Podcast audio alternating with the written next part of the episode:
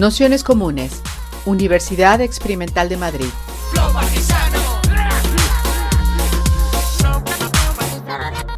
Toda la información en nuestro canal de Telegram Nociones Comunes o en nuestra web traficantes.net barra formación. Bienvenidos, bienvenidas a este curso Marx y la máquina capitalista en el que estamos haciendo, como sabéis, un repaso algunas de las tradiciones eh, del pensamiento marxista que permiten pensar, como hemos dicho desde el principio, eh, modos de interseccionalidad entre cuestiones que, se alejan un poco de, ciertas visiones eh, excesivamente teoricistas o excesivamente incluso academicistas de la, de la figura de Marx. En ese sentido, hemos He hecho una primera sesión en la que se hizo un repaso de, lo que es la figura del Marx periodista, es decir, ese Marx eh, no solo joven, sino también ese Marx que tiene una vocación más eh, investigadora, una vocación eh, más participada de las luchas, los movimientos, los conflictos políticos de su época. Y a partir de ahí pasamos a explorar algunas de las tradiciones que podemos decir menos usadas o menos conocidas algunas veces también en, el, estado, en el Estado español. ¿no? Ahí entramos con el libro de Robinson, con la cuestión del concepto de, capitalismo racial. Y, también en la pasada sesión estuvimos trabajando el concepto de autonomía obrera a partir de una genealogía con CLR James, la autonomía obrera, socialismo barbarie y de algún modo, bueno, pues todas las tradiciones autónomas de, dentro del pensamiento de Marx que entroncan bastante bien con el inicio de la, de la charla de hoy, que sabéis eh, es eh, intentar hacer una vinculación eh, entre marxismo y feminismo, qué puntos de encuentro, qué puntos de conflicto, qué rupturas y suturas, como hemos puesto en el, en el título, se, se, manejan en esa relación entre feminismo y, y, marxismo. Precisamente la charla de Monse, como ha mandado el PDF, lo he podido cotillar antes, comienza con esa teoría del valor que hemos citado en, a lo largo de, del curso y algo que, parece baladí, pero que es muy importante, el volver a situar esa idea del trabajo como trabajo vivo, ¿no? como vida que es difícilmente eh, cuantificable y volver de alguna manera a esa idea de, fuerza de trabajo como fuerza viva de trabajo que no es eh, algo eh, fácilmente reductible a números o simplemente cuantificable. ¿no? Y que ese es un primer punto fundamental para entender la relación entre fuerza de trabajo y eh, conceptos más amplios de cuidado, interdependencia y, reproducción. No solo estamos hablando del puro gesto, ¿no? del puro gesto del, hacer, sino que estamos hablando de una fuerza social y por lo tanto independiente, con necesidad, interdependiente, con necesidad de reproducción y ahí encontramos eh, como uno de los primeros nudos centrales de esa difícil relación, sobre todo de algunos marxismos, con el, feminismo. Eh, agradeceros a todos, a todas, a todos que estéis en el curso, tanto aquí en la sala, que estamos poca gente, como eh, quienes os habéis eh, conectado por Zoom, y agradecerle a Monserrat Galcerán, que sabéis compañera de la Fundación de los Comunes, autora de diversos libros, como es La invención del marxismo, para todo el que tenga un interés en el marxismo es de obligada lectura, cómo aparece también esa eh, figura del Estado ¿no? dentro del marxismo y en concreto también dentro del, socialismo y las tradiciones alemanas y otros libros como por ejemplo Deseo y Libertad o La bárbara Europa donde hace una lectura bien interesante de esas intersecciones entre los discursos y las eh, prácticas eh, decoloniales con la, idea de, marxismo, ¿no? que resuenan bastante con la charla de Mario, hablábamos de, precisamente todos esos estudios desde un punto de vista de, clase, donde aparecen sujetos que no son exactamente el obrero, que no son exactamente el indígena, por ejemplo, o que no son eh, exactamente el lumpen proletariado, eh, que se escapan de alguna manera a las categorizaciones eh, clásicas como se describe en el libro en algunas ocasiones, por ejemplo, en torno a la, a la, figura, decíamos, de Aníbal Quijano y de su pensamiento en los años 70 en torno a las periferias urbanas, por poner un ejemplo ejemplo, en, América Latina. Así que nada, muchas gracias, Monse. Voy a poner también en el Zoom la presentación que va a ir pasando eh, Montserrat Galcerán en, la, sesión de hoy para que la podáis ir, ir siguiendo. Así que nada, comenzamos. Voy a poner el micro. Pues muchas gracias, Pablo, y gracias a vosotros, a vosotras, vosotres, eh, por venir, un público un poco igual, y a las personas que están eh, ahí virtualmente, que claro, ya no las veo, entonces, bueno. Bueno, el tema de hoy era, como dice el, título, intersecciones marxismos-feminismos, porque, eh, bueno, como sabéis, supongo, el tema de la relación entre marxismo y feminismo, bueno, aparte del texto aquel famoso de Harman, de un matrimonio desavenido, que creó mucha polémica, eh, son o han sido históricamente relaciones complejas, complicadas, conflictivas. Dentro del feminismo hay una corriente de, que podríamos llamar feminismo marxista, que intenta enlazar con lo que sería la tradición socialista, o sea, con Clara Zetkin, Rosa Luxemburg, Kolontai, eh, con autoras vivas, como podría ser María Mies o Frida Haug, o el grupo de lo que fue eh, el grupo del salario por el trabajo doméstico, María Rosa de la Costa, Selma James, la propia Silvia Federici. Es decir, que sí hay una corriente ahí que podríamos denominar eh, feminismo marxista, pero obviamente es una corriente entre muchas otras, porque el feminismo eh, es un movimiento muy, o los feminismos son movimientos muy amplios donde pueda, hay, hay presencia de teorías y de corrientes de pensamiento muy diversas. Y en cambio, dentro del marxismo, o al menos lo que es la tradición más clásica del marxismo, eh, comprobamos poca atención al tema de las mujeres, el trabajo de las mujeres, no digamos el trabajo doméstico.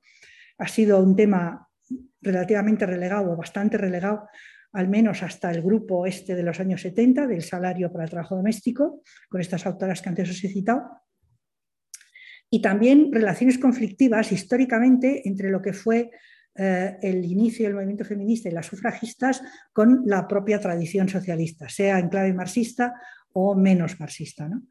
Eh, sabéis que el socialismo alemán se considera como un poco el prototipo del socialismo marxista. Las alemanas en un determinado momento, sobre todo Clara Zetkin, vio claramente que había que sumarse a lo que podría ser el inicio del movimiento feminista, creando asociaciones de mujeres y participando en la lucha de las mujeres, pero mantuvo cierta distancia, sobre todo con las sufragistas, que consideraba un movimiento burgués. Y en Inglaterra, eh, las socialistas, que algunas de ellas actuaban o estaban muy presentes en el movimiento del sufragismo, pero sin embargo, pues sabéis que tenía una cierta base obrera, pero, sin embargo, la tradición marxista dentro del socialismo inglés es muy, era muy, muy, muy escasa. Con lo cual, también eso propició una cierta distancia entre ambos movimientos. Eh, tampoco Marx dedicó gran atención a lo que podríamos llamar hoy, lo que hoy llamaríamos el trabajo reproductivo, el trabajo de reproducción, el trabajo de cuidados, el trabajo de las mujeres. Entonces, así como para ir empezando, eh, quería repasar algunas de las cosas que Marx dice y plantear por qué, en mi opinión, hay esa escasez de textos en Marx sobre este tema. Es decir, qué es lo que le llevó a, no ver la importancia eh, de los incipientes cambios en la condición de las mujeres en su época y a subestimar hasta tal punto eh, el trabajo que podríamos llamar el trabajo de cuidados. Ahí eh, mi tesis, os lo adelanto, aunque será un poco al final del, cuando lo desarrollaré un poco más, va en dos líneas. Una línea teórica, hay conceptos en Marx que le bloquean ese pensamiento, que son muy útiles para otras cosas, pero que hacen una función de bloqueo y hay elementos de tipo teórico, que es el poco desarrollo en su, en su época de justamente esta reflexión y el tipo de familia con el que se enfrenta. Empezamos entonces, esto para darle que tengo que hacer así. En la flechita para abajo. En, esta. En esa. Uy, espera. espera es que no sé qué he hecho. Ah, aquí. Ahí está. Vale. Tarda dos. Eh, empezamos entonces con eh, primero lo que sería un breve repaso a lo que sería la teoría del valor y el concepto de, de, valor de la fuerza de trabajo. Bueno, eso sabéis que son conceptos básicos. El concepto de fuerza de trabajo, bueno, luego lo analizo un poco más, y el tema del valor. Marx define, os he puesto aquí eh, la definición, define el valor como tiempo de trabajo socialmente necesario materializado en las mercancías. Eso es una eh, cita del volumen 1 del Capital. Sabéis que hay bastante eh, investigaciones sobre esta cuestión porque realmente ya Ricardo plantea que el valor es el tiempo de trabajo cristalizado en las, mercancías, con lo cual podríamos decir que en eso Marx sigue la teoría ricardiana, pero introduce dos aspectos que son fundamentales. Uno, eh, que, se plantea ya desde el inicio y otro que se plantea sobre todo en textos posteriores. La primera cuestión es que el trabajo cristalizado en las mercancías o materializado en las mercancías es trabajo socialmente necesario. Por tanto, no es el trabajo de cada trabajador en la mercancía que produce, eh, tampoco es el trabajo que podríamos llamar sin más de cualquier trabajador, sino el trabajo que corresponde al eh, nivel de productividad social del momento. De ahí que sea socialmente necesario, ¿no? Y pone infinitos ejemplos, como sabéis, al inicio del capital. Si tuviéramos un trabajador muy lento y un trabajador muy rápido, un trabajador que trabaja con metodologías muy antiguas y otro muy modernas, etcétera, etcétera, tendría que ser el trabajo, podríamos decir, de productividad media. Pero a su vez, que eso se corresponda con una demanda, poner entre comillas, social, es decir, que sea un trabajo materializado en mercancías que a su vez circulen y que a su vez se puedan comprar y vender. O sea, si alguien, aunque estuviera con el nivel de productividad media, eh, se dedicara a producir infinitas cosas, pero que no tienen salida en el mercado, ese trabajo es un trabajo perdido. Y ahí entramos en todo un montón, o podéis ver que eso va a tener desarrollos más o menos complicados. Por tanto, primera cuestión, Marx se distingue de Ricardo en que no es el trabajo materializado en la mercancía en cada una de ellas y el trabajo concreto en cada una de ellas, sino que es el trabajo socialmente necesario, por tanto, que corresponde a un nivel de productividad determinado, que es el imperante en una sociedad, y que a su vez se materializa en mercancías que eh, se compran y se venden. Eh, a partir de ahí, eh, la tesis de Marx, y que es una tesis que sabéis que da muchas vueltas, es que los valores, por tanto, los tiempos de trabajo necesarios para producir las mercancías, subyacen a los precios. Pero los precios no son expresión directa de los valores. Sabéis que esto da lugar a un enorme debate sobre la eh, transformación de los precios en valores y a la réplica que me imagino que se os acudirá, se os ocurrirá inmediatamente, que es ya, si los valores subyacen a los precios, pero los precios no traducen los valores, ¿para qué necesitamos la teoría del valor? ¿no? Quedémonos con los precios y punto y basta. La cuestión, luego volveré un poco para eso, con eso, pero la cuestión es que marcha a partir de ahí, después de, análisis muy detallados, eh, establece, sobre todo en el, en el volumen 3 del capital, que aunque los valores y por tanto el plusvalor, pudiéramos decir, eh, constituye la base para los precios, en la fijación de los precios actúa la competencia que nivela la tasa de ganancia. Y ahí hay dos problemas. No quiero tampoco entreteneros demasiado con estas cosas que a veces son un poco así. El, el, el plusvalor se calcula sobre el capital variable, por tanto sobre el costo del, del salario, y la ganancia se calcula sobre el coste total, por tanto, capital constante más variable. Obviamente, la tasa de ganancia es inferior a la tasa de plusvalor, eso se ve claro, ¿no? porque el capital variable es solo una parte del capital. Marx distingue entre capital constante, que serían medios de trabajo, herramientas, instalaciones, etcétera, y capital variable, que son salarios.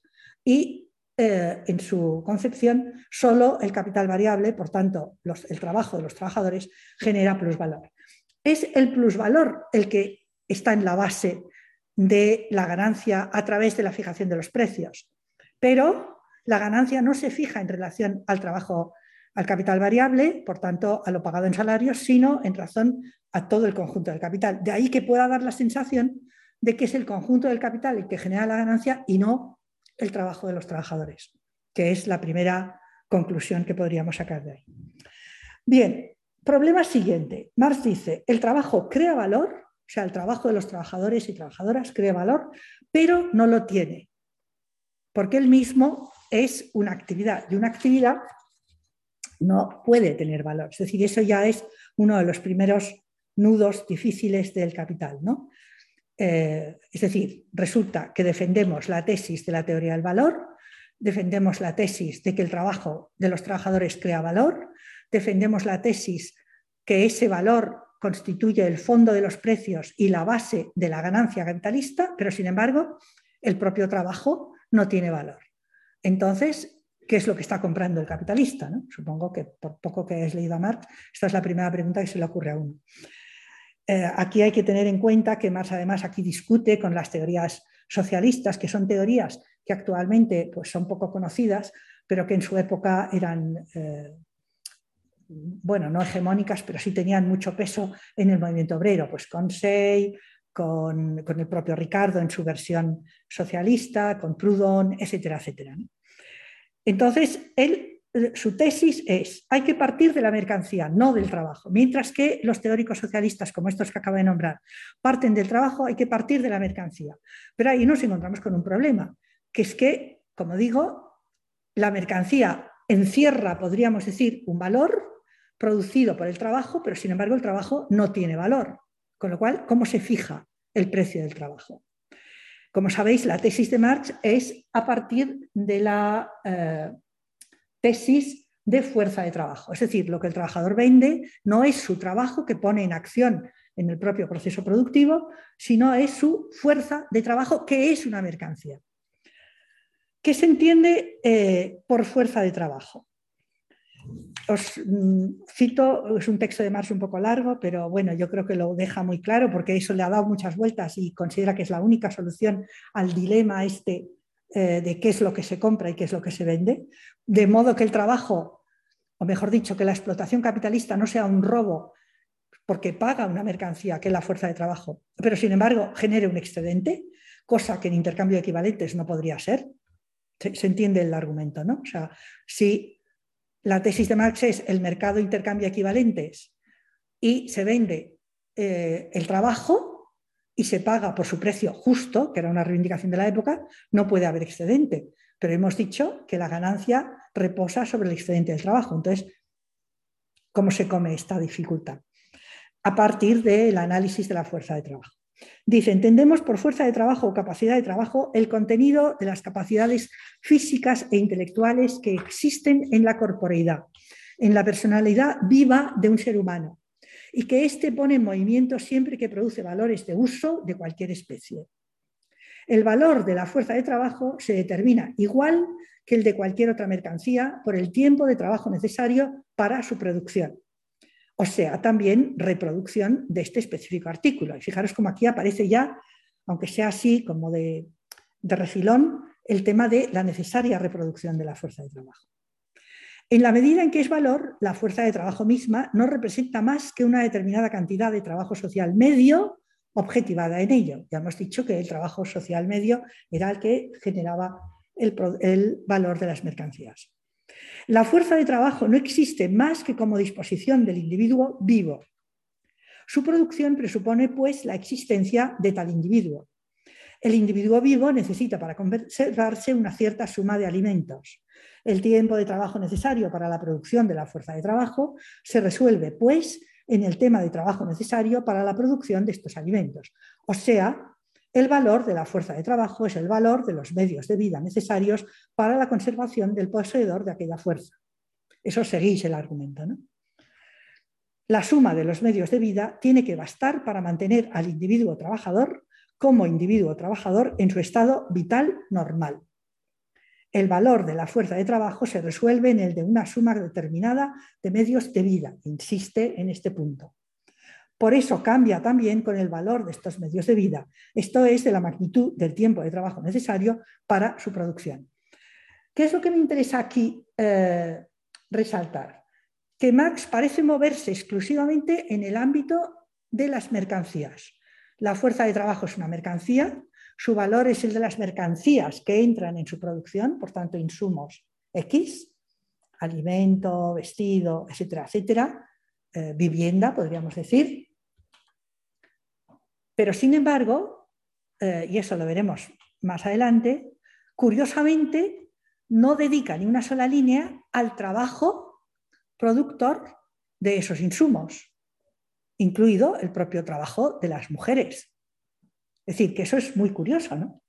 ¿Por qué se obsesiona en reducir el valor de la fuerza de trabajo, que por otra parte luego dirá es la mercancía fundamental del sistema capitalista, al valor de las mercancías que entran en su producción y reproducción y sin embargo olvida, silencia, deja a un lado el, trabajo que produce esos mismos insumos o que los hace consumibles para el trabajador. Como si bastara con, tomarlos tal cual. ¿no? Es decir, no, veis ahí que hay como una cierta cosa un poco rara que, nos, que llama la atención. Sin embargo, las afirmaciones son totalmente rotundas, como podéis ver. Es verdad que al final relativiza un poco la cuestión cuando dice, y os cito también del mismo volumen 1, las necesidades naturales mismas, como la alimentación, el vestido, la calefacción, la vivienda, son diferentes según las peculiaridades climáticas y otras características naturales de un país. Al contrario de lo que ocurre con las demás mercancías, por tanto aquí ya está estableciendo una diferencia, la determinación del valor de la fuerza de trabajo contiene pues un elemento histórico y moral, es decir, puede subir o bajar según la, sociedad en la cual vivimos. Pero, de todos modos, la amplitud media de los medios de vida necesarios está dada para un país determinado en un periodo determinado. Y esta es otra afirmación tajante. Eh, claro, se plantea la pregunta, bien, eh, está dada, pero ¿qué significa que esté dada? ¿Es resultado de, qué? de un, consenso, eh, es impuesto, supone tal vez la explotación de un tercero, del que no hemos hablado hasta ahora. Hay quizá algún tipo de ingrediente más a la hora de fijar el valor de la fuerza de trabajo que no sea solamente el de los insumos, de las mercancías insumos que entran en su producción. Y ahí una de las respuestas que Marx nos dará es eh, la relación de fuerzas, como se ve en el capítulo de la jornada de trabajo, o sea, la lucha de clases, entre capitalistas y trabajadores. Los trabajadores pelearán para intentar ampliar eh, su, fondo de consumo, que dice él. Por tanto, en último término, eh, el valor de su fuerza de trabajo tal como lo reciben a través del salario, por tanto, por subir los salarios, y los capitalistas intentarán, en la medida en que justamente este, este, valor forma la base de la ganancia, reducirlo al máximo. Y esa lucha es la que fijará el nivel medio de los salarios en una sociedad dada y para un momento dado. Lo cual, eh, claro, también genera algunos problemas. La tradición marxista más cuantitativa, por decirlo así, y a veces más ortodoxa, eh, entiende que ese capítulo bueno, ahí, eh, bueno, y además los que leen a Marx más desde una lectura más de derechas, como si dijéramos, dice Marx en ese capítulo de eh, la fijación de la jornada de trabajo y por tanto la lucha de clases, dentro del espacio mm, de la fábrica, por decirlo así, se salta sus propios criterios. Porque entonces resulta que la fuerza de trabajo ahí ya no se vende y se compra por su valor, sino en función de la valorización o devaluación de la misma que es resultado de la confrontación con el capital. ¿Se, entiende el argumento? ¿no? Como resultado de una lucha histórica. Por tanto, no como resultado de su valor. Bien, yo creo que Marx podría responder a esto. Ya he dicho que hay siempre una distinción entre valores y precios. Y por tanto, de la misma manera que la competencia intercapitalista altera eh, los precios de las mercancías, de la misma manera la lucha de clases altera el precio del trabajo aunque su valor sigue estando mm, fijado por el valor de las mercancías que entran en su eh, composición. Ahora bien, ¿qué ocurre ahí con las mujeres y su trabajo de reproducción? Porque parece que tendría que introducirlo en, este, este, contexto. Os cito otro texto, también del volumen 1, en que parece que como que va por ahí, pero no. El propietario de la fuerza de trabajo es mortal. Por lo tanto, si su aparición en el mercado de trabajo ha de ser continua, como lo presume la continua conversión de dinero en capital, entonces el vendedor de la fuerza de trabajo se tiene que eternizar como se eterniza todo individuo vivo, por procreación. Ya es eh, un subrayado del propio Marx. Las fuerzas de trabajo sustraídas al mercado por el desgaste y la muerte tienen que ser constantemente sustituidas por un número al menos igual de nuevas fuerzas de trabajo. La suma de los medios de vida necesarios para la producción de la fuerza de trabajo incluye, pues, los medios de vida de los hombres sustitutos, esto es, de los hijos de los trabajadores, de tal modo que se eternice en el mercado de mercancías esta raza peculiar de poseedores de mercancías. Es decir, parece que se va a introducir ahí esa capacidad eh, para poder reproducir la fuerza de trabajo, para poder reproducir socialmente la sociedad, porque de lo contrario los trabajadores se extinguirían y que Marx parece abrir una ventana en ese sentido, pero automáticamente la vuelve a cerrar, porque justamente eh, no abre aquí un análisis de la, ni siquiera de la familia obrera, sino que lo que hace es dar por hecho que el propio afán de los trabajadores por, por crear, por tener familia, garantizará esa sustitución sin más, cosa que es mucho decir y más en un momento de tan absoluta precarización como esa. Eh, claro, ¿cómo explicar esa enorme ceguera? Pues por eso os decía que eh, hay como dos maneras o, dos, dos vías para intentar explicarla. Una es que el trabajo de reproducción en su época no existía como trabajo diferencial. Entre las clases eh, adineradas se, se, trataba de un trabajo de servicios que Marx identificaba correctamente como una merma de renta y no como un trabajo productivo. Porque claro, él pone constantemente multitud de ejemplos en ese sentido.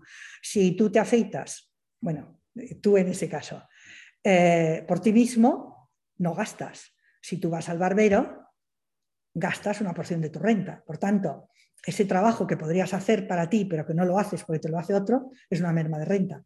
En conclusión, los trabajos de servicios, que además eran muy extendidos para las clases adineradas, no generan más eh, riqueza, por decirlo así, sino que merman la renta disponible de las personas que eh, eh, se sirven de esos servicios.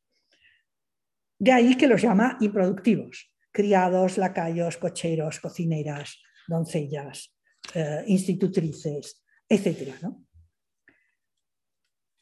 Eh, en el caso de las familias obreras, ese trabajo no existe, ese trabajo de servicios prácticamente no existe, sino que se hace eh, de cualquier manera y mal, porque lo hacían sobre todo las trabajadoras, pero, pero, claro, en condiciones muy precarias, porque os podéis imaginar que si se trabajaba 12, 14 y 15 horas diarias, pues qué mujer podía atender a los trabajos domésticos, a su familia, a la casa, a la limpieza, a la comida, etcétera, etcétera. ¿no? Allí también hay algunas notas cachondas de Marx cuando dice que, que las mujeres pues, no tienen tiempo para esto, etcétera, etcétera. ¿no?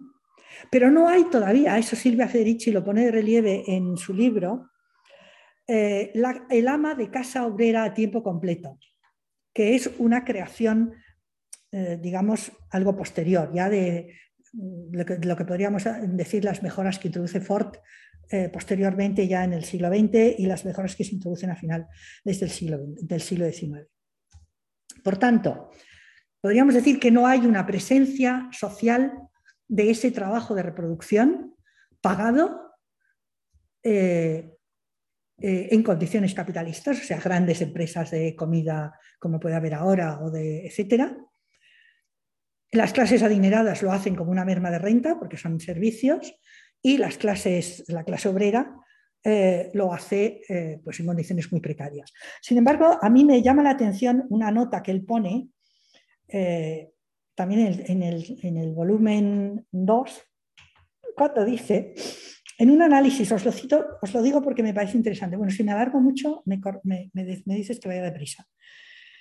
Eh, en un análisis de la población inglesa de la época Marx dice que la categoría de criadas, etcétera, etcétera, sectores improductivos, son 1.288.648 personas en la Inglaterra de su época. Los trabajadores fabriles, incluyendo minos, etcétera, 1.039.000 y eh, la población en el sector primario, agricultura, 1.098.000. Si os fijáis, el primero es el más grande. Entonces hay algo ahí como que, que no casa, ¿no? Como que, bueno, que resulta un poco difícil a la hora de ver por qué no se da cuenta de la importancia de ese trabajo y ni siquiera lo considera un trabajo. Y mi tesis, como he dicho, es que a pesar de que hay esa poca presencia de ese trabajo y, y una cierta eh, patriarcalismo por parte de Marx en ese sentido, el propio concepto de mercancía, eh, fuerza de trabajo, que es el que funciona como base para la reproducción eh, capitalista, le lleva por un camino que le impide vislumbrar esa otra vía. Quería, sin embargo, no, no, digo que quiero ir un poco rápido porque había puesto, quería vislumbrar la explotación de las mujeres si ahí había algún tipo de análisis que nos permitiera salir de esta especie de bloqueo. Y la verdad es que tampoco, porque eh, Marx analiza a las mujeres o bien como trabajadoras o bien eh, como criadas. En el primer caso, estarían sometidas a la misma explotación que los trabajadores masculinos, eh, incluso mayor, porque sí es sensible a la enorme explotación de las mujeres y las pocas garantías y condiciones con que trabajan.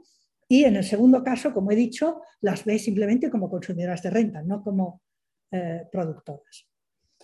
Aquí también nos había puesto este otro, eh, este otro texto porque podríamos ver cómo hay una especie de rentabilización capitalista de la estructura familiar, pero no desde el punto de vista del trabajo doméstico y de la reproducción social, sino desde el punto de vista de la inclusión de la familia en la propia reproducción de capital o en una producción todavía mejor, ¿no? Porque, claro, eso puede inducir a error. Hay alguna autora que dice, no, sí habla del trabajo doméstico.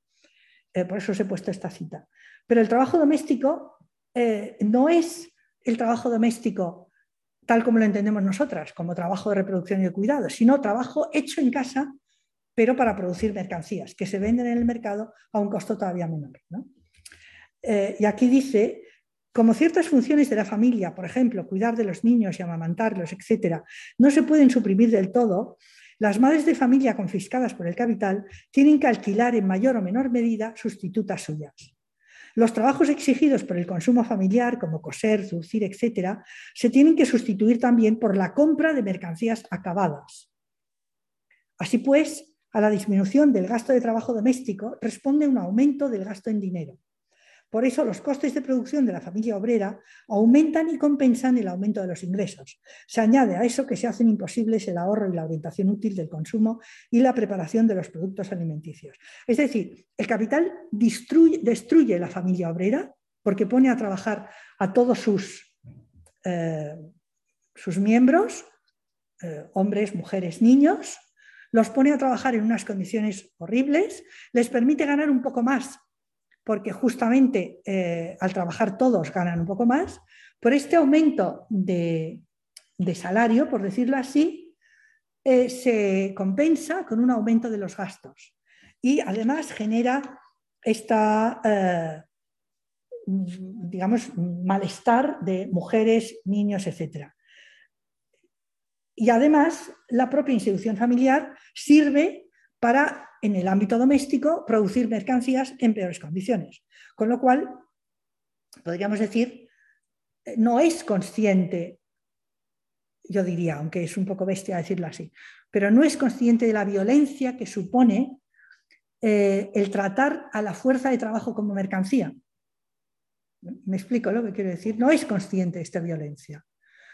Eh, sino que de alguna manera pareciera como si la mercancía fuerza de trabajo pudiera funcionar dentro del sistema capitalista con una enorme dosis de explotación, con una enorme dosis de malestar, eh, destruyendo la familia, lo cual es un horror, eh, generando costes añadidos, haciendo que la gente no pueda ni comer en buenas condiciones, que no pueda tener ahorros, etcétera, etcétera, pero nada más. O sea, no ve lo que hoy llamaríamos la violencia de género, desde mi punto de vista, no la ve y no ve algo que, yo creo que Polanyi se ve, que es toda la violencia implícita en transformar el ser humano en una mercancía.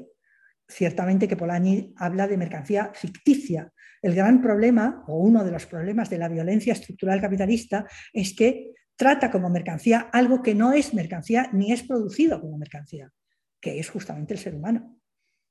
Y por tanto, esa violencia es una violencia estructural inserta en el sistema, que sin embargo, y a mí me duele un poco decirlo, pero debo decir que Marx, yo creo que no ve, o al menos no tenemos datos reales de que lo vea. Es decir, que parece que pudiera tratar a esa mercancía como tal, porque centra la explotación en, el trabajo y no ve eh, justamente el trabajo de reproducción como trabajo. Y ahí hay una ceguera por su parte. Eh, bien, eso no obsta, como os he dicho antes, que no haya una profunda denuncia de las condiciones eh, del trabajo de las, mujeres y de los niños. Tenía aquí una cita que, también os quería leer porque me parece interesante de su denuncia del trabajo eh, infantil. ¿no? Dice, es una cita también del tomo 2, cuando dice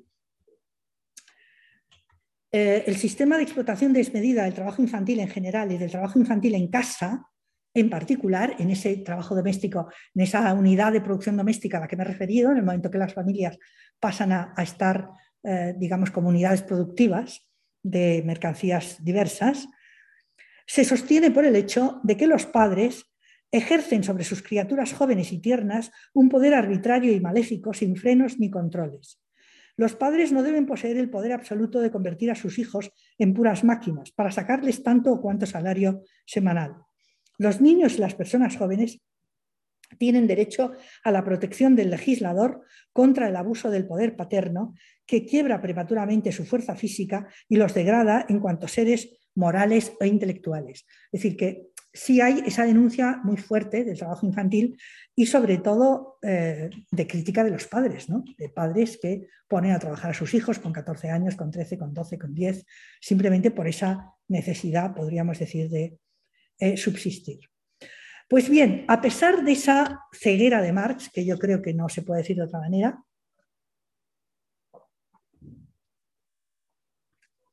la corriente de de las feministas que empezaron a trabajar sobre el tema del salario para el trabajo doméstico, empieza a hacer ver el carácter de trabajo que está debajo de la propia producción y reproducción de la fuerza de trabajo como mercancía. Es decir, es como si trasladaran el análisis de Marx de la explotación en la fábrica al análisis de la explotación en el seno de la familia a la que son sometidas las mujeres, especialmente las mujeres de clase obrera, no las mujeres, digamos, de clase media, cuyo nivel de explotación sería menor, puesto que eh, tienen a su vez eh, servicio.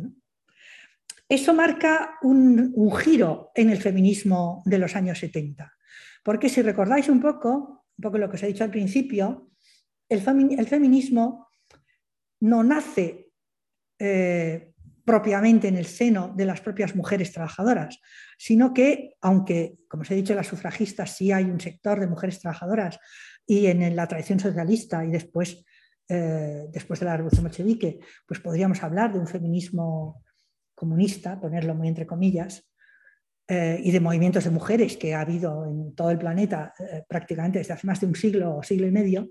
Sin embargo, las mujeres obreras no se entendían a sí mismas como feministas, sino como eh, mujeres explotadas y explotadas eh, igual que sus maridos o a continuación de sus, de sus maridos, en, en, concomitancia con sus maridos. Entonces, este análisis que hacen estas feministas a, a, lo largo de los años 70 es un análisis que lo que hace es justamente hacer esa traslación y por tanto, permitirnos ver el trabajo doméstico como un trabajo productor de esa mercancía, fuerza de trabajo que habíamos dado, que habíamos tomado como una mercancía dada en el propio análisis de Marx. No sé si veis esta relación. ¿no? Tras que Marx podríamos decir no ahonda más en cómo se produce esa fuerza de trabajo, da por hecho que se produce y que es comprada y vendida como tal mercancía, pero que está ahí dada, y ahí también podríamos hacer una analogía con otros elementos de la naturaleza, está dada sin más. Eh, justamente este análisis lo que pone de relieve es esta mercancía se produce. O sea, vale que la tratemos como mercancía, que eso sea una violencia increíble, como pone de relieve Polanyi, porque, porque no es eh, producida como mercancía. Pero si la tratamos como mercancía, como mínimo, tengamos en cuenta el trabajo que la produce como tal. Porque es que si no, nos falta un eslabón fundamental para la teoría del valor. Se, ve lo que digo, ¿no? O sea, estamos partiendo de la base de que el valor eh, va dado por el valor de una mercancía cuyo coste de producción olvidamos. Entonces hay ahí un sinsentido. Os leo este texto porque para mí es un texto muy claro en estos análisis de los años 70. Desde Marx se dice en el libro del poder de las mujeres y la subversión de la comunidad, desde Marx ha sido claro que el capital domina y se desarrolla a través del salario. Esto es que el fundamento de la sociedad capitalista era el trabajador asalariado y hombre o mujer la explotación directa de éste. Lo que no ha estado claro, ni lo han supuesto las organizaciones del movimiento de clase obrera, es que precisamente a través del salario se ha organizado la explotación del trabajador no asalariado. Esta explotación ha sido aún más efectiva porque la falta de un salario la ocultaba. Es decir, el salario controlaba una cantidad de trabajo mucho mayor que la que aparecía en el convenio de fábrica. En lo que respecta a las mujeres, su trabajo parece un servicio personal, fuera del capital. El dominio del capital, a través del salario, obliga a toda persona capaz de funcionar bajo la ley de la división del trabajo y a funcionar en formas que, si no inmediatamente, son en definitiva provechosas para la expansión y extensión del dominio del capital. Es decir, aquí podríamos decir que transitamos hacia otro tipo de cuestión. ¿Por qué? Porque no nos quedamos reducidas a decir eh, en el mercado se compra y se vende la fuerza de trabajo por su valor, un valor X que no sabemos de dónde viene, sino que intentamos analizar cuáles los elementos que entran en la producción de esa mercancía, independientemente de que consideremos que tratarla como mercancía es maltratarla. Pero independientemente de eso, intentamos averiguar cómo se, construye el valor de esa mercancía. Y eso nos lleva a dos caminos que para mí son fructíferos. El primero, poder abrir lo que Fortunati llama el arcano de la reproducción, la reproducción de, la fuerza de trabajo, la reproducción de los trabajadores, de la capacidad laboral de los trabajadores, la reproducción social, si queremos, es distinta o al menos eh, constituye un espacio algo distinto de la propia reproducción de capital, y ahora voy a eso, tiene lógicas distintas y por tanto este es un espacio de tensión, no es un espacio subsumible sin más en la propia reproducción del capital, porque genera una tensión ligada a esa violencia sistémica que hemos visto antes. Y en segundo lugar, este mismo análisis lo podemos prolongar con el análisis de la producción de otros insumos que funcionan en todo el espectro como mercancías, pero que no son producidas como tales. Podríamos introducir ahí elementos de materias primas, elementos de materias básicas para la producción, de explotación de recursos naturales, etcétera, etcétera. Es decir, si nos negamos a dar por supuestos o por supuesto que los elementos que entran en la propia producción capitalista, tanto la fuerza de trabajo como materias primas e insumos de otro tipo, no se producen capitalistamente, sino en otro tipo de procesos, pero que esos procesos no quedan, eh, no son ignotos, ¿no? No, son imposibles de entender, sino que podríamos entenderlos utilizando de modo, podríamos decir, análogo eh, el análisis que hace Marx, nos encontramos con que el nivel de apropiación de riqueza por parte del capital es mucho mayor que si lo restringimos a lo que se produce en la propia esfera capitalista propiamente dicha. Y con eso podríamos intentar romper ese espejismo que se produce en el texto de Marx de no ver todo este otro trabajo. Porque aquí hay otro tema eh, que me parece importante y es cómo subsume el capital el resto de los procesos productivos.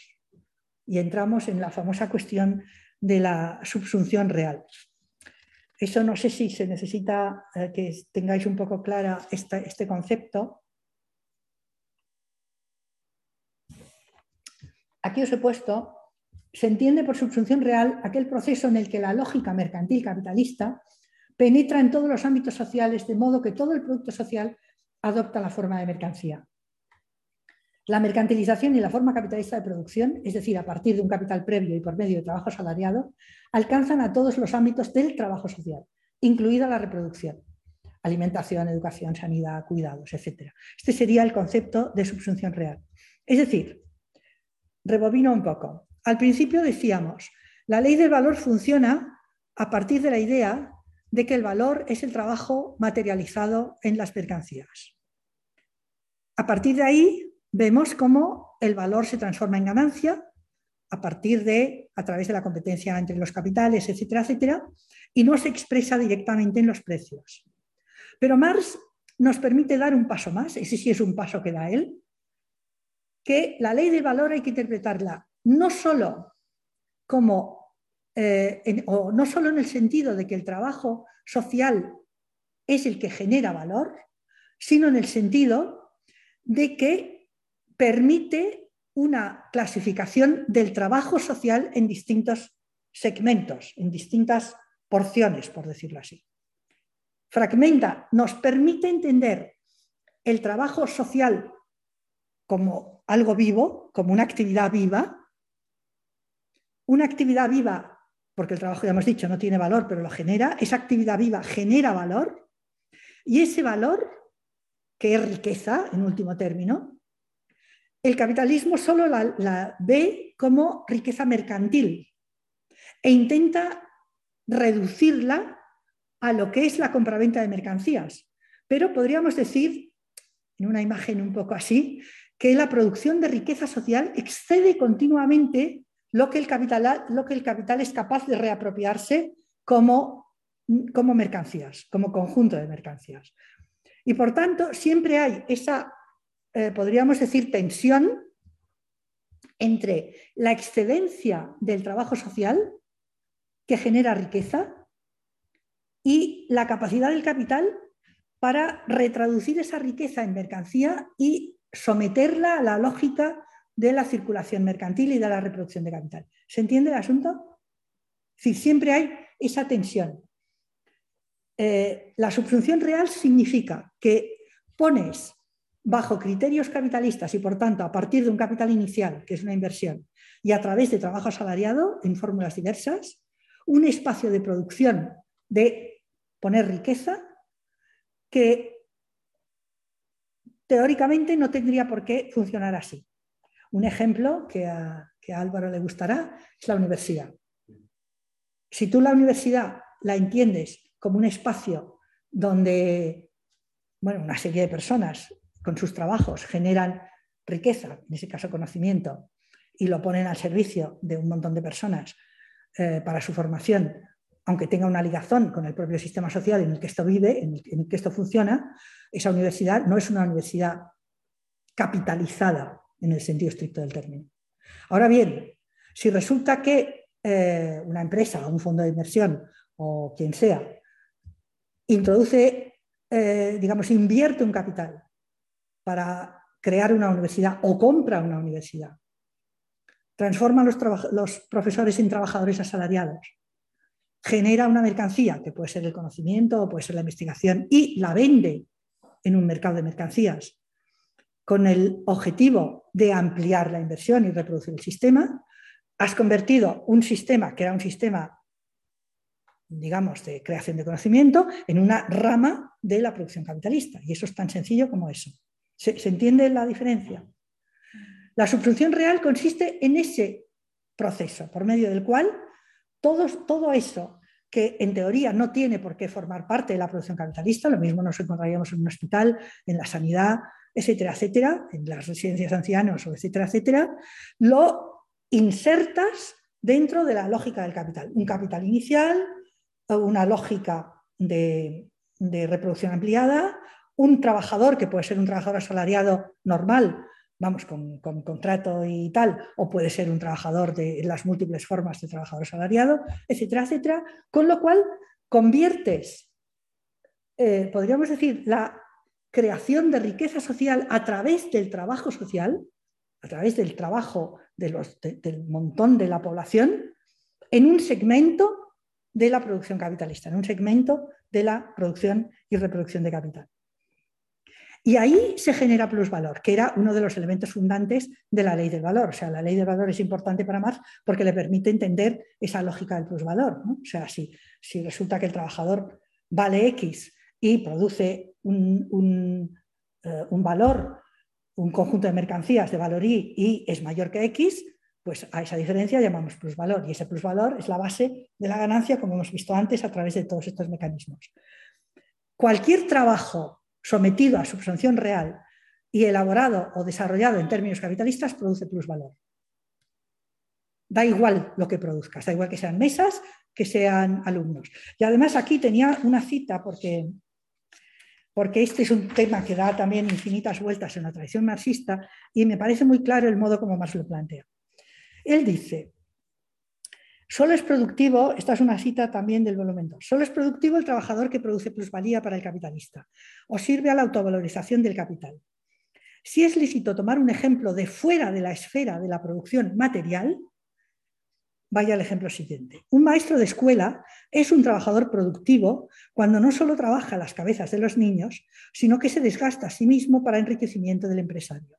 El que este último o sea, el empresario en este caso, haya colocado su capital en una fábrica de enseñar en vez de en una fábrica de embutidos, no altera para nada la situación.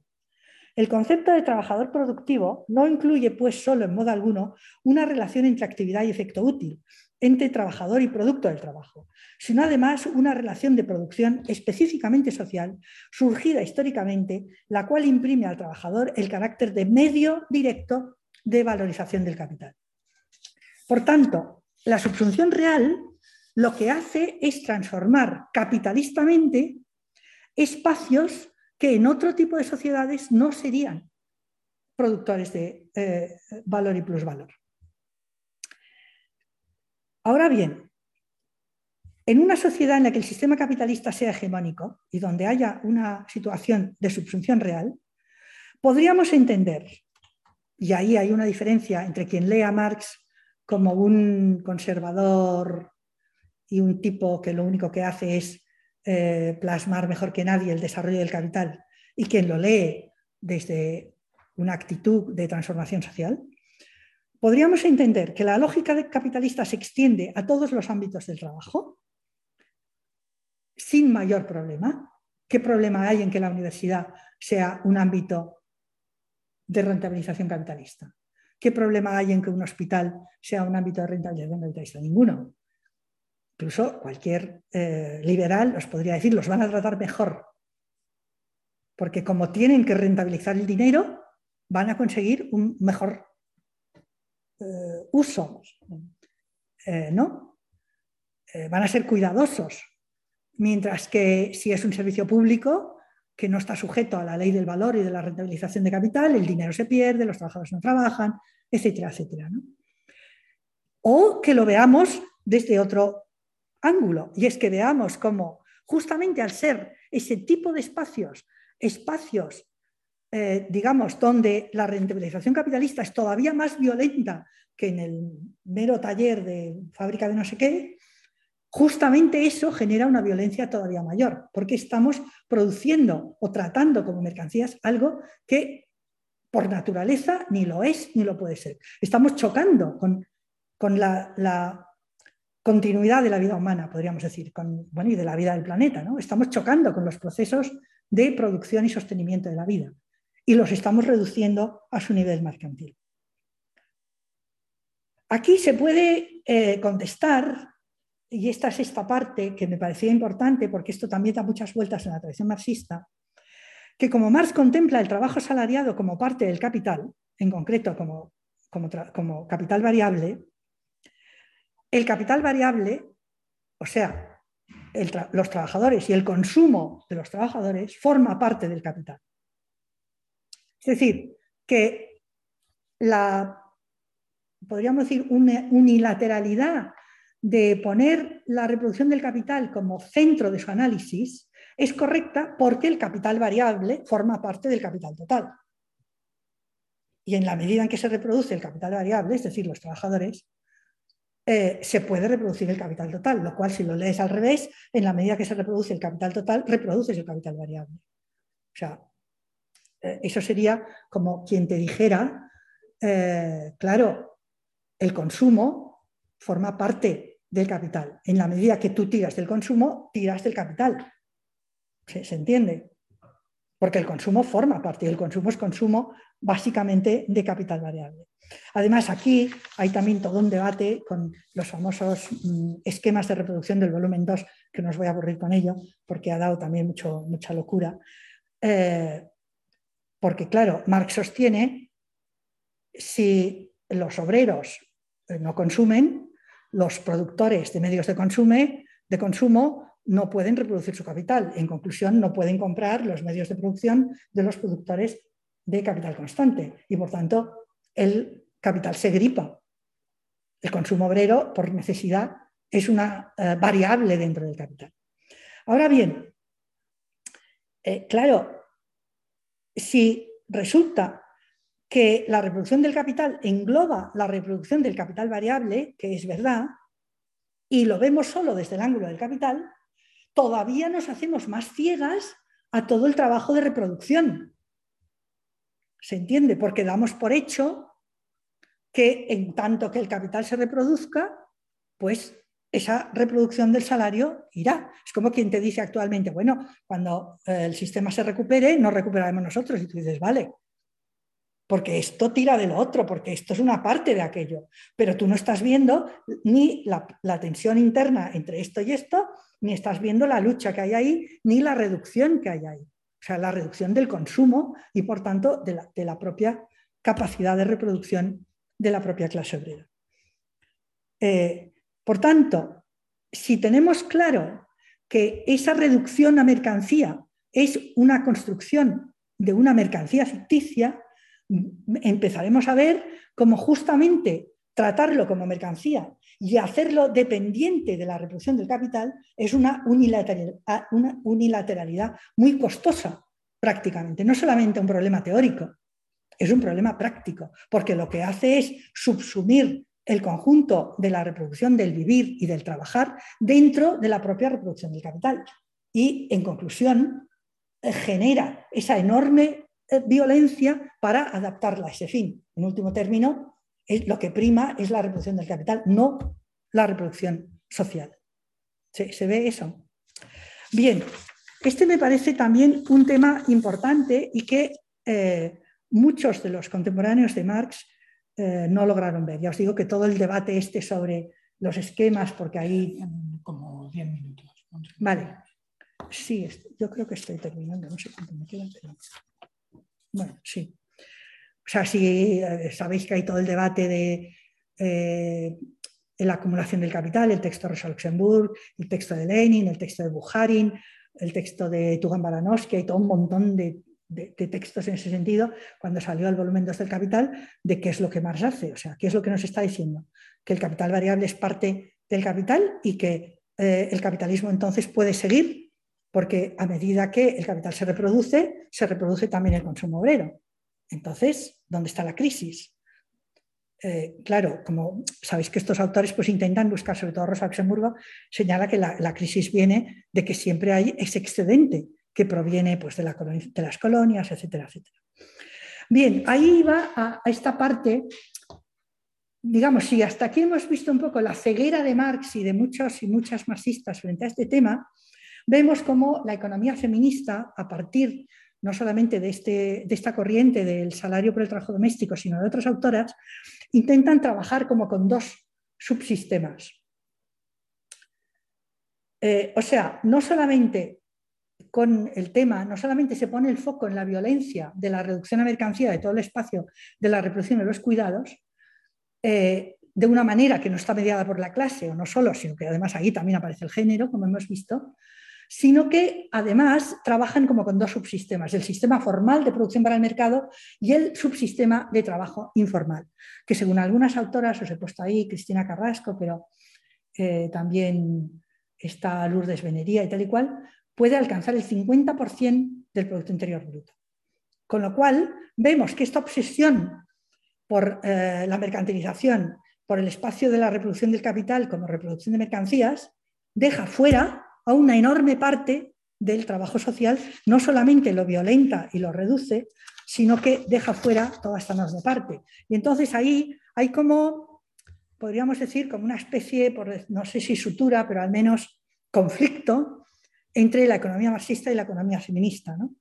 Es decir, eh, la economía feminista le dice, ok, marxistas, el tema de que Marx haya visto que eh, la ley del valor es una forma de dividir el trabajo social es importante, pero sin embargo ha olvidado todo eso, eh, nosotras ponemos el foco en esos dos subsistemas y en la tensión que hay entre uno y otro.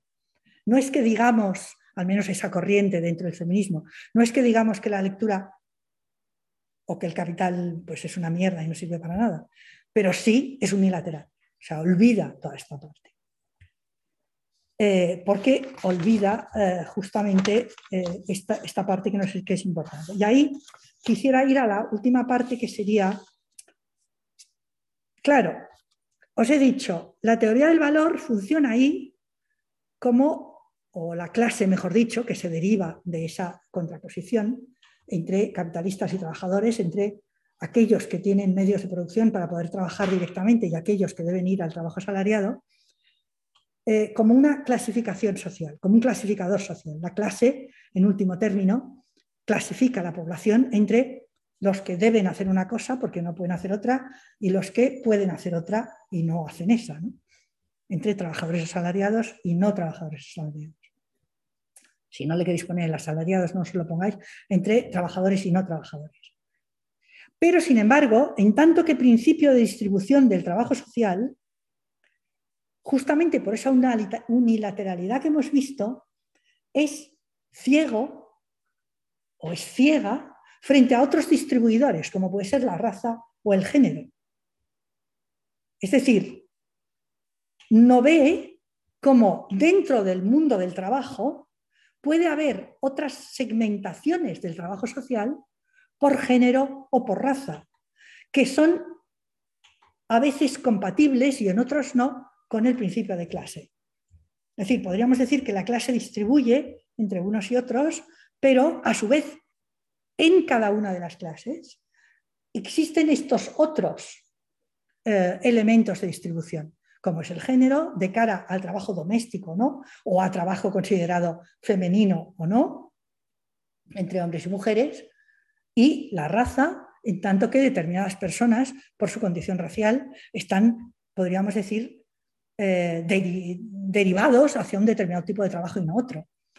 Si los entendemos como clasificadores poblacionales, eh, no tienen por qué ser incompatibles unos con otros, o al menos esta sería mi tesis, sino que pueden ser composibles, con problemas, obviamente, con tensiones, pero pueden ser composibles y pueden marcar un rango de diferenciación entre segmentos más privilegiados de trabajo social y de trabajador social frente a otros. Y eso nos permitiría entender, desde mi punto de vista, como de la misma manera que la riqueza en tanto que valor funciona en el ámbito del capital y se distribuye según criterios diferenciales, el plusvalor funciona, o el trabajo social, si preferís, funciona en el ámbito del trabajo y se distribuye según rangos diferenciales, generando mayor o menor, eh, podríamos decir, explotación. No, sé si se entiende eso. Es decir, no tenemos por qué suponer, y esa es una suposición de Marx, que el trabajo eh, obrero, por decirlo así, eh, es homogéneo sino que puede ser extraordinariamente heterogéneo y cubrir, muchos productivos muy distintos unos de otros, con niveles eh, de productividad inclusive distintos, de tal manera que entran en el conjunto del trabajo social global en porciones distintas y con valores distintos y con magnitudes distintas. Y eso eh, nos lleva a una tesis que os puede resultar eh, chocante, que es lo que he puesto ahí con letras más mayúsculas, como que la hegemonía de la lógica mercantil capitalista constituye el principal escollo con el que tropieza la provisión y obtención de bienestar cotidiano de la población, porque obtura esta vía de, de, lectura, ¿no? O sea, el capital ya no solo se enfrenta al trabajo asalariado como el que produce, sino que a través de todo este proceso de subsunción real y a través de la inclusión dentro de su lógica, de todo un conjunto de riqueza que no se produce mercantilistamente o capitalistamente, pero que se rentabiliza capitalistamente, se enfrenta al vivir de las poblaciones en condiciones mínimas. Unas poblaciones que no son homogéneas en su capacidad de trabajo y en su eh, realización del mismo trabajo, sino que son radicalmente heterogéneas. Y el salario obtura esa vía de lectura, obtura esa lectura, porque el salario parece que paga una cantidad de trabajo ligada a un valor de esa fuerza de trabajo y paga muchísimas otras cosas. Y por tanto oculta muchísimas otras cosas y captura muchísima otra riqueza. Eh, bueno, esto era un poco como el final. Es decir, que para, que no, para no terminar tampoco tan abruptamente, eh, la tesis que, un poco que, querría resumir es, en mi opinión, la lectura que hace Marx, la presentación que hace Marx eh, es unilateral, no ve toda esta parte, no la ve, como os he dicho, en parte porque su propia, sus propia, su propia categoría, o lo que podríamos llamar la ley del valor, eh, se la oculta, y porque de alguna manera al discutir con eh, sus colegas economistas socialistas que insisten muy en el trabajo y él quiere insistir en la mercancía, lo deja un poco de lado, como centrándose en la mercancía y en el capital, porque eso le parece que es lo fundamental. y eso le dificulta o le ciega frente a todo eso.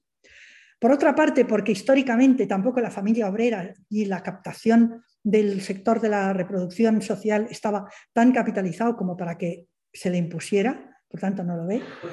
Pero desde mi punto de vista, desde el feminismo podemos dialogar con Marx en ese sentido, viendo todo eso que él no ve y tirando de ese hilo para poder comprender la capacidad extractiva del capitalismo contemporáneo, que ya no se caracteriza por poner a trabajar eh, en la fábrica el trabajo obrero, la fuerza de trabajo obrero, sino que se caracteriza por introducir dentro de la lógica mercantil capitalista todo un conjunto de segmentos de creación social, de trabajo social, global, heterogéneo, diferenciado, que homogeneiza y rentabiliza. Y nos impide ver esa diferencia interna que, cambio, para nosotras y desde el punto de vista de las luchas futuras es fundamental. De tal modo que no habría por qué oponer el trabajador de fábrica a la trabajadora sanitaria o a la persona que trabaja en la educación o al trabajo inmaterial, sino que de alguna manera lo que tendríamos que ver es cómo eh, en una determinada, en una sociedad determinada, el, el, capital financiero, que es la forma actual de capital, es capaz de arrancar toda esa excedente de riqueza generada y no solo en condiciones capitalistas y mercantiles. Bueno, hasta aquí. Muy bien, pues muchas gracias, Monse. Y bueno, ya lo estaba poniendo aquí en el, en el chat que, que, cualquier cosa que queráis o alguna duda que haya podido quedar, pues es el, el momento de plantearla. Voy a abrir ahí la ventana esa, que estamos haciendo una prueba. Mm. No sé, ¿os resultó muy abstruso o no? Porque son... He leído poco más, entonces sí que es verdad que, que se me quedado grandes, pero bueno, también venía a propiamente porque quería conocer cómo funciona, pero bueno, me parece muy interesante. Que son categorías a veces un poco complicadas, por eso os puse... No que para la gente que lo hemos leído y que trabajamos en eso, pues ya nos parece muy claro, pero que eh, la primera vez que te enfrentas a ello dices, pero bueno, ¿de qué me está hablando este tío? O sea, que yo soy ¿no? Un cacho de mercancía, a ver, y que ha sido producida como tal, pero ¿está loco o qué? O sea, que puede resultar como un poco, no sé, difícil, ¿no? O no sé, o raro, yo qué sé, pero bueno. No es fácil, ponen por el, por el chat. No es fácil. No es fácil. Ya, ya, bueno, lo de el próximo día con la Nancy Fraser va a ser más sencillo, porque Fraser es más fácil. O sea, yo creo que le falta como profundidad, pero es más fácil. Porque claro, a ver, tampoco me quiero enrollar, pero si tú lo planteas solo desde el punto de vista de la distribución, la cosa es relativamente más sencilla. ¿No? Porque dices, ¿no? Más renta, más riqueza eh, y mejores condiciones. Entonces, es, como más fácil de entender. Pero a mí me parece que es importante entrar en ese punto porque porque te permite como, como, abrir ese espacio, ¿no? No solamente desde mis mm. necesidades, yo quiero más dinero, vale, sí. Mm. Eh, vale. Pero... El otro, el otro día lo hablábamos también con... Se hacía un repaso de, CLR James, ¿no? Y de, justo su punto de vista, que es eh, en ese sentido poco marxista, ¿no? porque él se está fijando primero en comunidades negras esclavas, que en principio es lo contrario del trabajo libre, es un trabajo embridado, y por otro lado se está fijando en, eh, o sea, se está preguntando de dónde sacan, por decirlo así, la fuerza para resistir, ¿no? Y en lo que se está fijando es las tradiciones culturales que exceden precisamente a la relación de, trabajo, el vudú, las culturas comunitarias, la resistencia más o menos eh, organizada en términos culturales que exceden a la lógica de relación de la propia relación esclavista, ¿no? Y, en ese sentido también cuando van a interpretar la fábrica desde ese punto de vista, eh, rompen con esa idea que muchas veces hay de la fuerza de trabajo como alguien que está eh, sentado, ¿no? como que no se mueve, que no, eh, y que llega un patrón y lo coge y lo mete en la fábrica, a partir de ahí empieza todo. ¿no? A partir de ahí empieza la historia, por decirlo así, una lucha de clases muy petrificada muy eh, cerrada en sí misma, por decirlo así. Y, justo lo que, lo que tú decías, ¿no? ¿De dónde sales a ganar de, resistir? ¿no? lo hablábamos también el otro día, eh, el concepto que, maneja la, autonomía obrera ¿no? de la autovalorización. Es decir, eh, yo no solo resisto porque quiero más salario, porque... Es decir, ellos cuando van a la fábrica, uno de los grandes ejes de resistencia y de lucha es que no quieren trabajar, es el rechazo al trabajo y también de alguna manera esa vida que excede lo que el capital es capaz de capturar y, comprar, ¿no? Es decir, que en esa persecución es donde está el dinamismo de la lucha de clases, ¿no? Una lucha de clases que, va más allá del, que me han, puesto aquí a trabajar, por decirlo así, o me han, me han contratado, ¿no? En una exposición de, fuerzas de trabajo individualizadas y cuantificables, ¿no? Bueno, y, que luego la, la lógica o la perspectiva del capital siempre es corta. Yo creo que eso es muy importante. O sea, siempre es corta, porque siempre se queda corta. Hay, digamos que la capacidad de, vivir, de, estar con otros, de crear mundos materiales e inmateriales, que es una capacidad humana por definición, eh, que tenemos como seres vivos, va mucho más allá. Entonces, claro, esa, esa reducción a solo, eh, solo, solo, voy a funcionar en tanto que voy a ser rentable capitalistamente, eh, hombre, si te lo crees es que yo creo que te destroza. Bueno, no sé, eso también sería, es un tema que a la hora de pensar en la subjetividad es muy importante, porque yo creo que te destroza. A lo mejor si hubiera aquí un boomer de estos que se ha montado en el en el dólar me diría, oye, no, porque yo desde que me levanto por la noche hasta que me acuesto, todo lo que hago lo rentabilizo. Y si no, no lo hago. Bueno, no sé, pero que nos daría pie como para ir más allá de este tema, porque, claro, la lectura del capital como fuerza hegemónica, dominante y constructora de la sociedad eh, siempre choca con el ámbito justamente, pero no de la vida así en términos, ¿cómo deciros? Mm, no sé, como, como, lúdicos, ¿no? Es que yo quiero vivir, ¿no? Con, con, la, propia potencia del vivir, de la cantidad de cosas que, que todas las personas hacen, producen, generan, eh, interaccionan, etcétera, etcétera. ¿no? Entonces, claro, esta lucha ahí no se ve. O sea, en, Marx no se ve más que leída desde un modo un tanto, yo creo, un poco moralista, como victimista, ¿no? Está destruyendo la sociedad, pero como que, no, no, acaba de ver, yo creo, eh, esa potencia. Y sin embargo, esa potencia está ahí, porque es lo, lo que justamente el capital arrebata constantemente. E intenta someter a sus, a sus lógicas. Ahora, también es verdad que en una sociedad como la nuestra, en la medida en que esa lógica pueda ser dominante, esa lectura tampoco está presente. Preguntan en el chat que si se podría superar el capitalismo patriarcal y que si ve algún, ves algún espacio o movimiento capaz de generar un cambio profundo en la sociedad.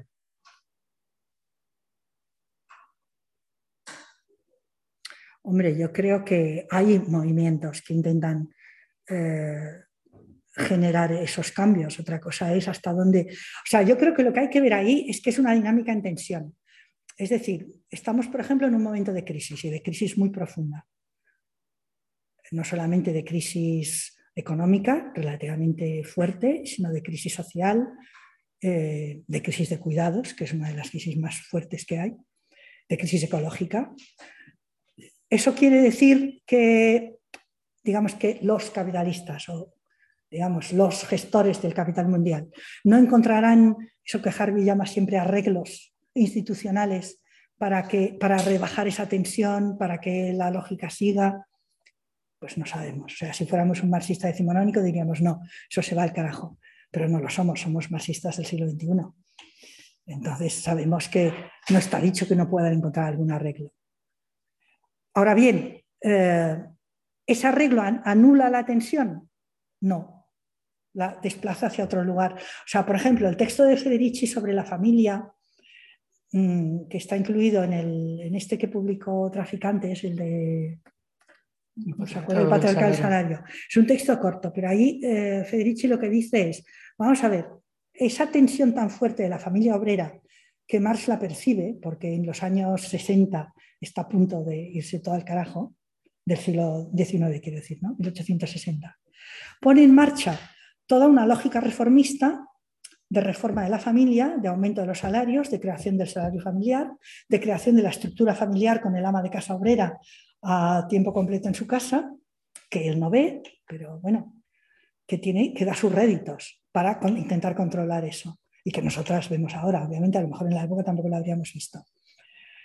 Eh, eso dura hasta que en los años 70, 80 empieza a saltar por los aires. O sea, el movimiento feminista a partir de finales del siglo XX hace saltar por los aires esa estructura familiar y dice, oye, no, no.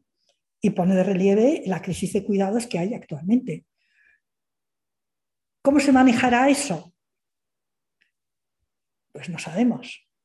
Es verdad que hemos producido una reconversión de la familia, una distribución del trabajo en el marco de la familia, el problema de la conciliación, ¿Eso va a poder llegar hasta poner en marcha la propia reproducción del capital? Debe saber. Igual combinado con otras cosas. Eso combinado con la crisis ecológica, que también nos permite eh, poner de relieve todo el, trabajo para reproducción de materias primas y para sostenimiento del planeta y tal, pues tal vez sí, pero, pero no, el futuro no está escrito va a depender de lo que hagamos y de lo que se haga y de cómo... Y ahí estamos en esa pelea. O sea, obviamente, eh, podríamos decir que los sectores eh, capitalistas lo que intentan meterte en la cabeza es tú no tienes salvación si el capital no la tiene, tú, tú, tú personal, ¿no? Tú como trabajadora, tú como, eh, no sé, como, como persona. y nosotros lo que intentemos meter en la cabeza es el mundo es nuestro. Otra cosa es que nos lo quiten de las manos continuamente. Pero vamos a intentar forzar eso. ¿Cómo se decante? Pues es que yo qué sé, no lo sé. Pregunta Antonio, ¿se podría entender la renta básica, tal como la entiende una parte neoliberal capitalista, como uno de esos trucos? De nada. Claro, ¿por qué no? O sea, tú puedes entender o sea, si nos fijamos en esta parte según la cual el consumo obrero es una parte del capital y permite, dentro de ciertas variaciones, la propia reproducción del capital, podemos entender que, tirar, que garantizar un consumo significa garantizar la reproducción del capital. De la misma manera que, poniendo un ejemplo, si queréis muy banal, yo diría que los ERTES han permitido que no se hundiera el consumo durante los, años, los meses de la pandemia. ¿Por qué? ¿Por qué? Porque tenías un salario y te permitía vivir. Ahora bien, reducirla a eso me parece que es darle el, valor eh, menos interesante para nosotras. Porque, vale, hay quien diría, oye, mejor que no hubieran hecho ERTES y que se hubiera muerto la gente, porque a lo mejor se habría movido. Bueno, una vez muertos, tengo mis dudas. Pero, no sé, habrá quien diga eso. Eh, pues puedes aplicar lo mismo. O sea, pero sin embargo, lo más interesante de la renta básica desde una lectura, podríamos decir, no economicista, sino política, es la capacidad de autonomía que te da. Y que, y, que se, y que, se, puede aprovechar en un sentido anticapitalista. Lo cual no quiere decir que esté dado, porque también puede generar eh, situaciones de clientelismo, situaciones de, de, dependencia. Es decir, allí hay toda una pelea política por, por, por jugar, no, está dicho. Pero, a ver, yo sería renuente a como en esa lectura eh, no la defendamos.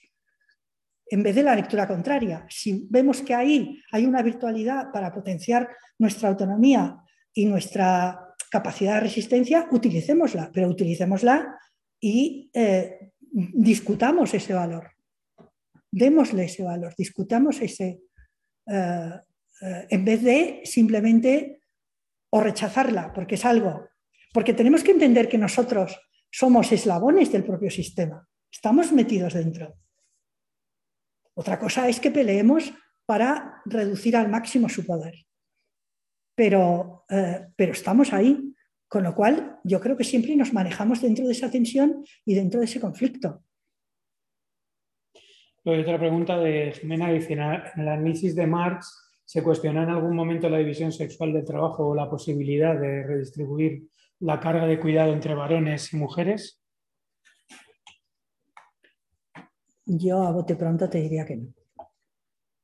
O sea, hay algún, alguna frase que se suele citar, creo que es en la ideología alemana, si no me, si no me acuerdo mal, en los manuscritos, tendría que revisarlo, pero hay una frase en que dice la división sexual del trabajo es la primera división natural, creo que es en la ideología alemana, la primera división eh, natural del trabajo. Y a partir de ahí nos sigue. Eso lo repite Engels luego en la, la familia, la mm. propiedad privada del Estado. Eh, pero, pero Marx lo dice también, ¿no? Entonces, mm, bueno, y además, incluso en un momento determinado dice, y la división sexual que está incluso ya implícita en el propio acto sexual, lo cual es una estupidez, pero bueno, eh, pues genera a su vez no sé qué. Yo diría que no, que no la pone en cuestión. Diría que no. Igual tendría que estudiarlo más y mirar algún otro texto, pero yo diría que no, que, que, que, eso no lo pone en cuestión, que para, que para él, o sea, que él es muy ciego frente a esta, lo da como un, o lo toma, mejor dicho, como un hecho dado, como un hecho, no lo, no lo pone en cuestión. ¿no? no lo pone en cuestión, que es una de las críticas que se le ha hecho ya desde el feminismo desde los años 70, es porque nosotras sí hemos puesto en cuestión esta naturalización. ¿Por qué las mujeres tenemos que hacer determinadas cosas y no otras? ¿Por qué? Pero en sus textos yo diría que, ese punto no está. A ver, lo digo con cierta prudencia, ¿eh? porque habría que revisarlo, pero yo diría que no.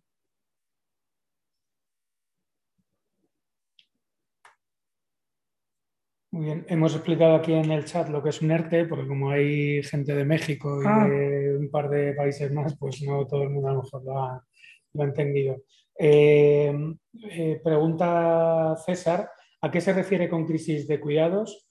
Yo he estado enfermo de long COVID durante un año y jamás eh, había vivido algo así y experimentado el desamparo de las instituciones, pero también el rechazo y el estigma de las personas que, que, amo y me rodean.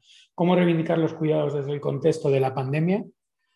Buah, eso es un tema fundamental, porque la pandemia ha puesto de relieve justamente eh, toda, esta, toda esta cuestión, ¿no? como la importancia de, cuidarnos, no solamente de cuidarnos eh, unos a otros, sino también de cuidarnos nosotras mismas, de atender a todo este ámbito que es fundamental para que puedas vivir, ¿no? la importancia de la vida y cómo eh, esa, esa explotación generalizada lo que hace es que en un determinado momento te impida vivir. ¿no?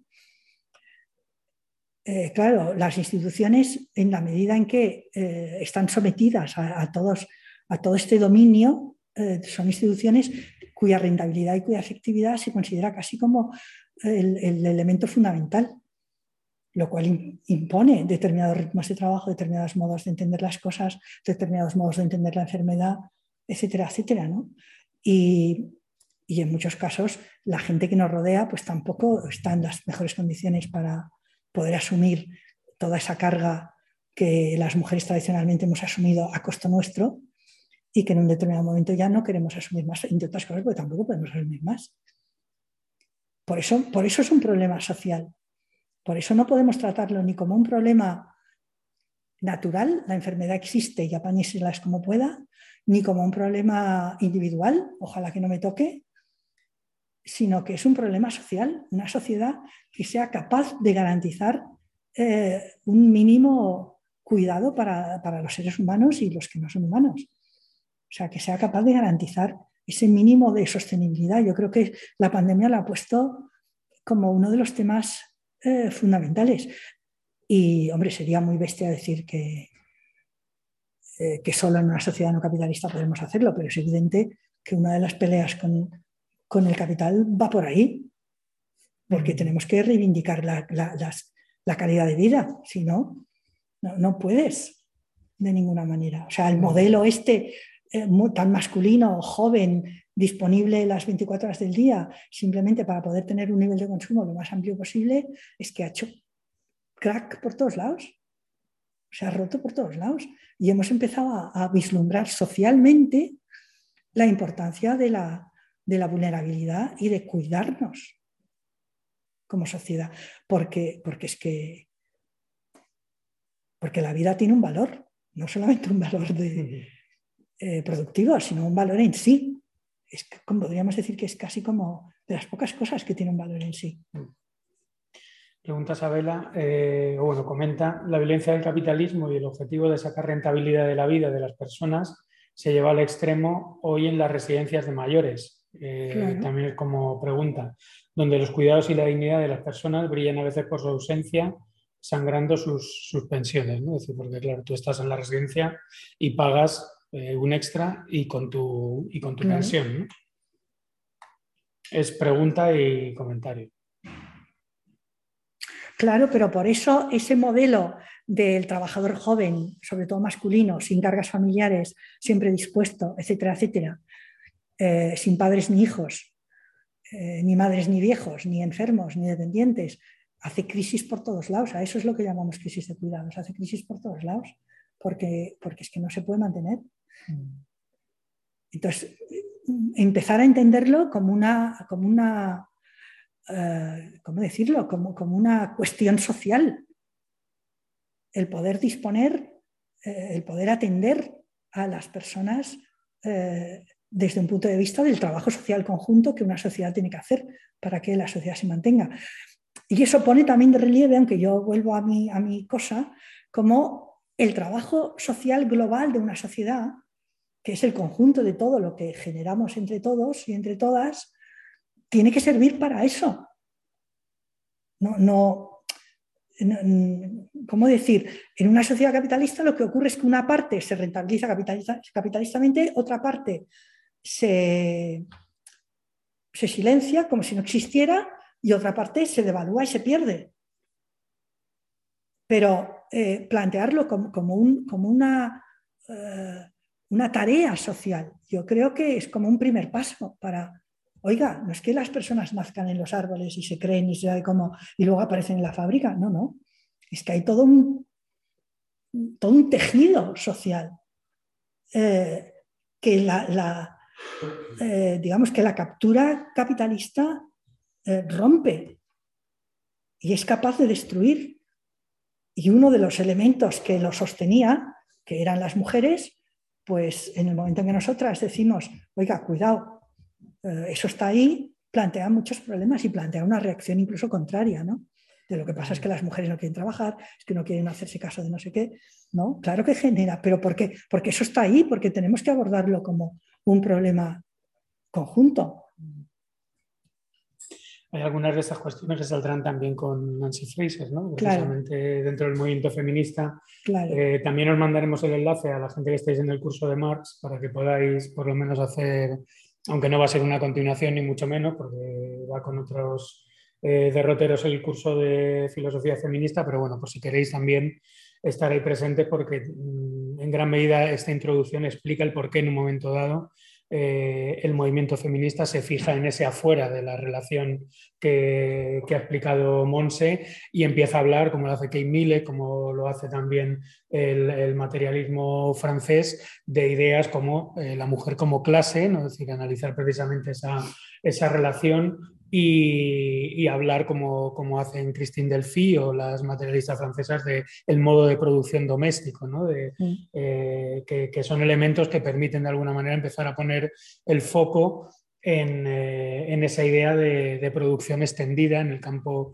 eh, social, de alguna manera disolver esa relación entre producción y, y, reproducción, es decir, que todo de alguna, de alguna manera va integrado y también a partir de ahí esa gran pregunta del por qué existe esa división sexual y también esa relación sexual, ¿no? Es decir, que ahí entran elementos tan, tan distintos eh, que van desde el amor romántico hasta eh, los análisis más avanzados que, que pondrán encima de la mesa que también lo estudiamos en el curso de, feminismo eh, que tiene que ver con, la aparición de, desde los feminismos lesbianos, ¿no? esa idea de analizar la, matriz eh, heterosexual, por qué ese sistema de, dominación, hasta eh, cuestiones que, tienen que ver con, fijarse en qué tipo de trabajos y, qué tipo de, de luchas están desarrollando las, eh, mujeres, ¿no? Y bueno, pues eso lo veremos, lo veremos también en el curso de feminismo y, por otro lado también en, el curso de, marxismo, la siguiente sesión que es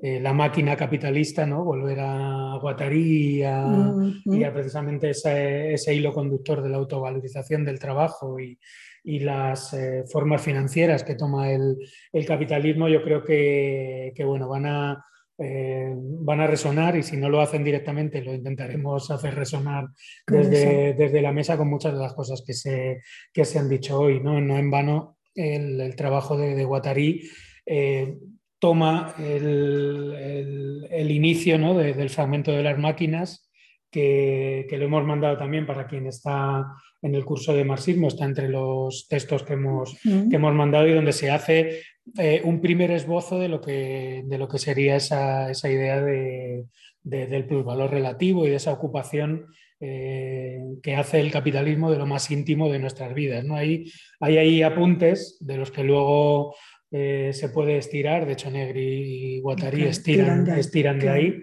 y que, y que nos lo, lo podremos eh, le podremos echar un ojo. Los textos, los textos están en el primer PDF que mandamos al inicio del curso. De todas maneras, lo volveremos, lo volveremos a mandar. Están incluidos el, fragmento sobre las máquinas, que, sabéis que es un, un capitulito pequeño de, de los Rundise, y está el capítulo sexto inédito de, bueno, que seguimos llamando inédito, está editado ya 700.000 veces en PDF y disponible en todos los sitios, pero bueno, que es ese, ese desarrollo que hace eh, Marx precisamente trabajando sobre la, la idea de, del capital variable y el, y el valor relativo. ¿no? Claro, pero también quería deciros que, claro, tú decías todo el tema del amor, yo creo que es, es muy interesante señalar que eh, justamente las mujeres, digamos, eh, trabajadoras, las mujeres obreras, a finales, en toda la segunda mitad del siglo XIX, prácticamente eh, no se casaban. sea, tenían relaciones eh, pues bueno, vivían con, sus compañeros o no, tenían sus hijos. Justamente eh, en un trabajo que hice sobre la Comuna de París, se ve que una de las cosas que, plantean en la Comuna de París es el reconocimiento de sus hijos, lo que en la época se llamaba hijos naturales, porque no eran no, estaban reconocidos por el padre, como hijos como con capacidad para que les dieran pues, becas o ayudas, lo que fuera. Y el reconocimiento de las mujeres que no estaban casadas, pero cuyos compañeros habían muerto en, la defensa de París, de que les dieran, eh, eh, ¿cómo se dice eso? Jubilaciones o ayudas como viudas, ¿no? Quiero decir con eso que el modelo de la mujer romántica ama de casa, eh, o mejor dicho, que el, modelo de la mujer romántica forma cuerpo con el la mujer ama de casa y cabeza de familia. Y eso entronca con esa construcción de una familia trabajadora, eh, pero en la cual la mujer trabaja por amor y que es el modelo que se crea justamente en esa segunda mitad del siglo, ese ajuste que se hace ahí, ¿no? Porque, eh, claro, también eh, todo el romanticismo que todas hemos vivido en las novelas de la época es que es de esa misma época, del el amor, el enamoramiento, el no sé cuántos, el matrimonio, todo eso hace juego con eso, ¿no? No porque hubiera, podríamos decir, una mente detrás que dice, no, ahora hay que desarrollar, sino porque culturalmente, digamos, que, coincide con, esa, bueno, con ese momento de auge de, una mujer que está atada a su, a su pareja y está atada mm, no, solamente por el vínculo, digamos, que depende de él, sino una dependencia que se transmuta en, dependencia amorosa. Entonces hay toda una línea ahí para poder analizar ese, eh, ese amor romántico. Claro, la puesta en cuestión del amor, del amor, romántico pues es fundamental, lo cual no quiere decir que seamos una especie de monstruos que vamos a matar a todo el mundo, sino que, bueno. Eso, eso queda claro. Bueno, pues... Y eso sigue presente todavía, o sea, en mucha, o sea, ya a veces la literatura infantil, los cuentos, etcétera, ¿no? Sigue otra vez todo, el rato. todo el rato esta cosa como del destino de la mujer ligada al amor y el amor es una dependencia que tú tienes que... Pero en vez de analizar cómo en el sistema capitalista todos somos dependientes del trabajo de otros, porque se, se trabaja para otro, que es el que va a usar eso que tú haces, en el caso de la mujer y del trabajo en la familia y del amor romántico, eres dependiente de un sentimiento ni siquiera compartido, porque a veces no sabes ni si el otro te quiere. O sea que es muy curiosa ¿no? esa, esa mistificación. Muy bien, pues con esto vamos a finalizar. Muchas gracias, Monse. Al final ha estado muy animado las preguntas, ha habido un montón. Y nada, pues nos vemos ya la semana que viene eh, cada una, cada uno en, el curso correspondiente. La de Monse os la mandaremos también al, a la gente que estáis apuntada al curso de, de Mars. Así que muchísimas gracias. Eh, comenta por aquí Antonio que una gran presentación, que les ha gustado, les ha gustado mucho y nos vemos la semana que viene. Así que un abrazo. Y perdonar si ha sido un poco a veces, pero bueno, yo creo que también los conceptos son importantes. Sí, vale. Pues muchas gracias.